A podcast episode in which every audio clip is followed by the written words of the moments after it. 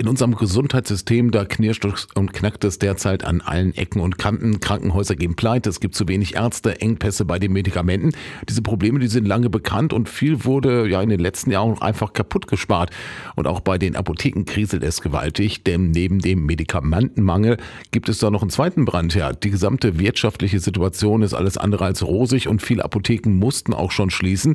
Und das führt erneut zu einem Streiktag der Apotheken. Morgen am 8.11. da bleiben die Apotheken Niedersachsen geschlossen. Gabi Brackmann ist angestellte Apothekerin bei der Brunnenapotheke in Bad Pyrmont und Mitglied im Vorstand der Apothekerkammer Niedersachsen. Sie sagt, wie es zurzeit bei den Apotheken aussieht. In den Apotheken haben wir eine wirtschaftliche Entwicklung, die überhaupt nicht mehr tragbar ist. Wir haben seit 2013 keine Erhöhung des sogenannten Fixums, also das, was für die Abgabe von Arzneimitteln erlöst wird. Und ich denke, bei steigenden Lohn- und Mietkosten, bei allgemein steigenden Kosten ist das überhaupt nicht tragbar. Das große Problem in den Apotheken ist, dass wir nicht vom Patienten, vom Kunden bezahlt werden, sondern quasi über Bande von den Krankenkassen.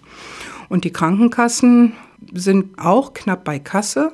Und eine Erhöhung dieses Fixums ist eben in den vergangenen zehn Jahren nicht erfolgt. Und jetzt hat sich Bundesgesundheitsminister Karl Lauterbach mit neuen Vorschlägen zur Wort gemeldet. Die hiesigen Apotheker sind das allerdings nur Pseudolösung. Und Lauterbachs Vorschlag, dass es zu einer Hauptapotheke dann Nebenfilialen ohne Apotheker geben soll, also gewissermaßen Apotheken Light, kann sich Gabi Beckmann, Brackmann gar nicht vorstellen. Eine Apotheke ohne Apotheker oder Apothekerin ist keine Apotheke mehr. Das wäre eine reine Abgabestelle was nicht wünschenswert ist, weil damit der akademische Zugang verweigert wird. Wenn Sie ein Problem haben, dann brauchen Sie beim Arzt einen Termin, beim Architekten, beim Rechtsanwalt. In der Apotheke bekommen Sie noch einen Rat von einem Akademiker ohne Terminvergabe.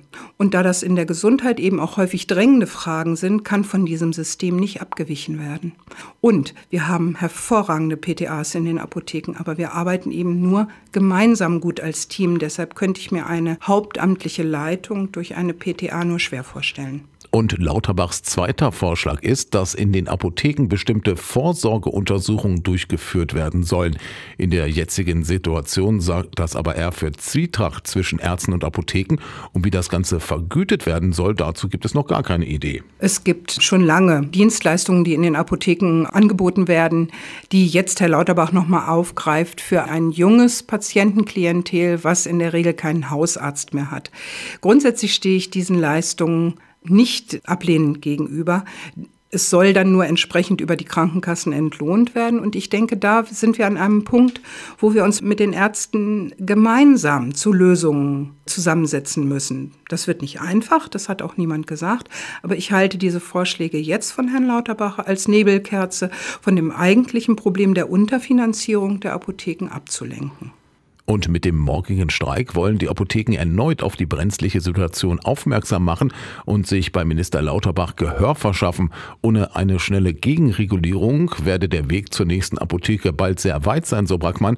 Dabei gehören Apotheken mit ihrer Beratung zur Grundversorgung unserer Gesellschaft. Wir hatten sechs Fragen, sechs Forderungen an Herrn Lauterbach. Die hat er im Grunde umlaufen. Er hat darauf gar nicht geantwortet. Er möchte im Grunde nicht über eine Erhöhung der Apothekenzuschläge reden. Das Problem ist, dass er damit nicht nur den jetzt bestehenden Apotheken die Grundlage, sondern auch den werdenden Apothekern und Apothekerinnen die Zukunft klaut. Der Streik ist ein Protest gegen die bestehenden Regelungen und ein Aufschlag für eine bessere Apothekenvergütung, damit wir auch unsere Angestellten entsprechend ausreichend gut bezahlen können für die Leistung, die dort gebracht wird sagte Gabi Brackmann, angestellte Apothekerin bei der Brunnenapotheke in Bad Pyrmont und Mitglied im Vorstand der Apothekerkammer Niedersachsen. Wer dringend Medikamente benötigt, kann aber beruhigt sein, denn es gibt am Protesttag auch einen Notdienst und welche Apotheken das sind, das erfahren Sie dann in der Tageszeitung und auch im Internet.